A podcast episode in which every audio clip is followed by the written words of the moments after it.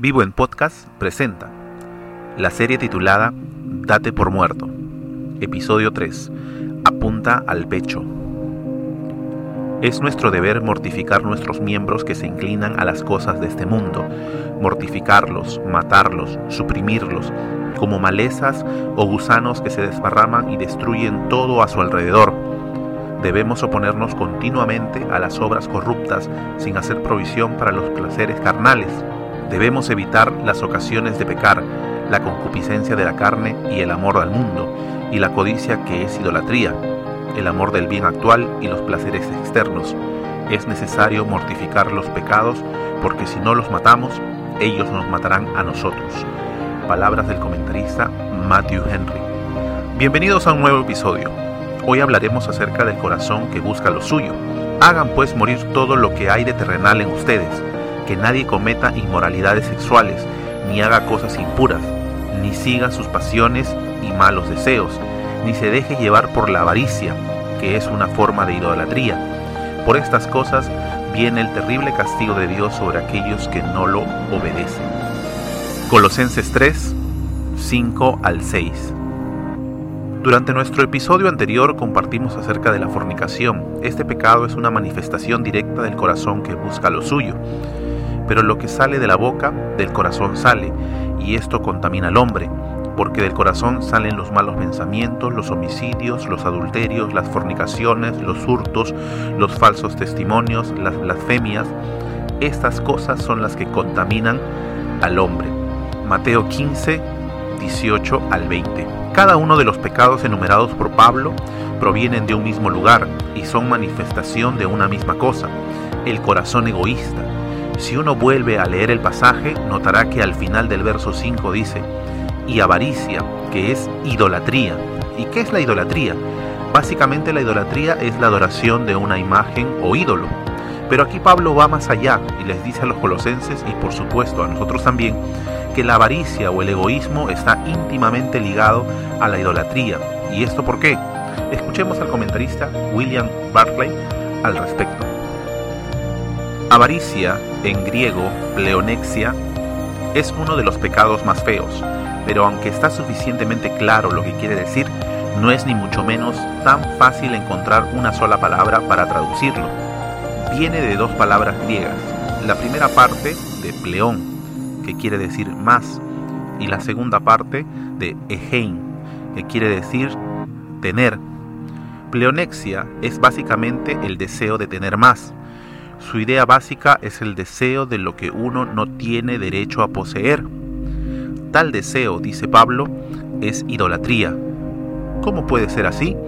La esencia de la idolatría es el deseo de obtener.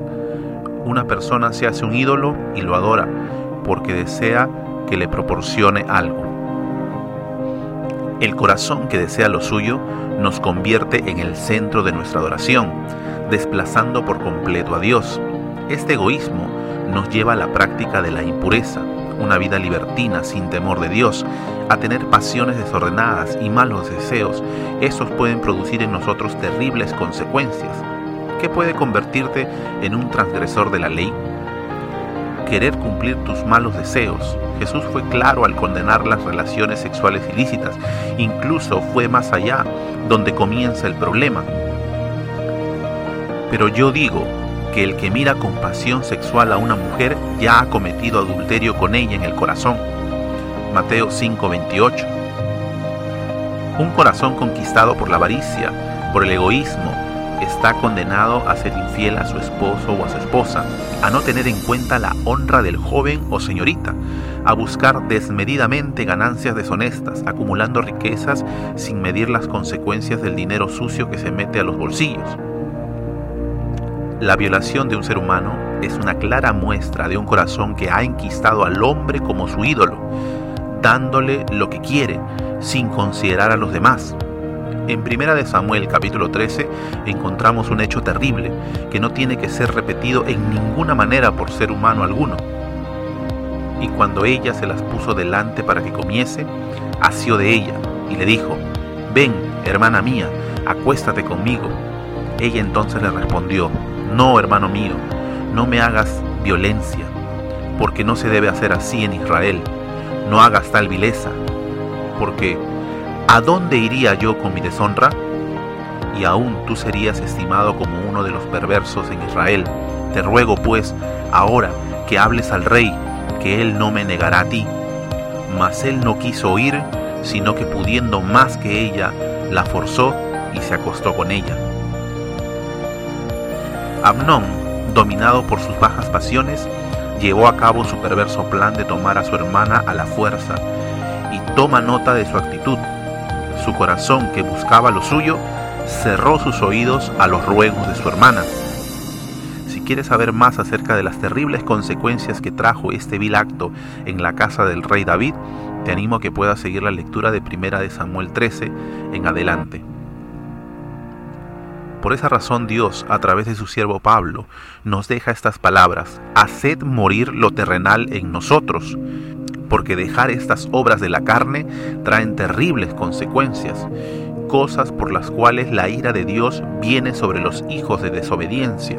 Colosenses 3:6. Nota que todo acto pecaminoso tiene consecuencias. Dios no dejará sin castigo. Él no se hace de la vista gorda. Él no se da por desentendido de los actos que manchan su honra. Él toma acciones inmediatas y radicales. Porque aún no habéis resistido hasta la sangre, combatiendo contra el pecado, y habéis ya olvidado la exhortación que como a hijos se os dirige, diciendo, Hijo mío, no menosprecies la disciplina del Señor, ni desmayes cuando eres reprendido por Él, porque el Señor al que ama disciplina y azota a todo el que recibe por hijo. Hebreos 12, versículo 4 al 6. La corrección de Dios no solo se trata de su santidad, sino también de su amor. A Él le interesa que vivamos plenamente la vida que nos ha dado por medio de su Hijo Jesucristo. Hay una tremenda demanda de negarnos a nosotros mismos, tomar nuestra cruz y seguirle. ¿Qué puedes hacer para dar muerte a lo terrenal en tu vida? Toma la palabra de Dios cada día. En ella encontraremos los recursos para tener un corazón saludable, que sabe quién debe gobernar en él, Cristo Jesús. Porque la palabra de Dios es viva y eficaz, y más cortante que toda espada de dos filos, y penetra hasta partir el alma y el espíritu, las coyunturas y los tuétanos, y discierne los pensamientos y las intenciones del corazón. Hebreos 4:12. No hay manera de someter al corazón egoísta si Cristo no está gobernando en él. No te dejes vencer y aprovisionate cada día de su palabra y dobla tus rodillas ante Dios. Atento está a todos los que le invocan de veras.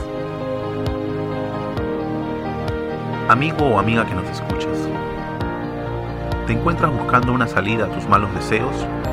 ¿Reconoces que el egoísmo te está haciendo pasar malos momentos?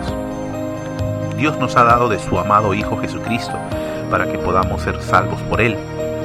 Y en ningún otro hay salvación, porque no hay otro nombre bajo el cielo dado a los hombres en que podamos ser salvos. Hechos 4:12.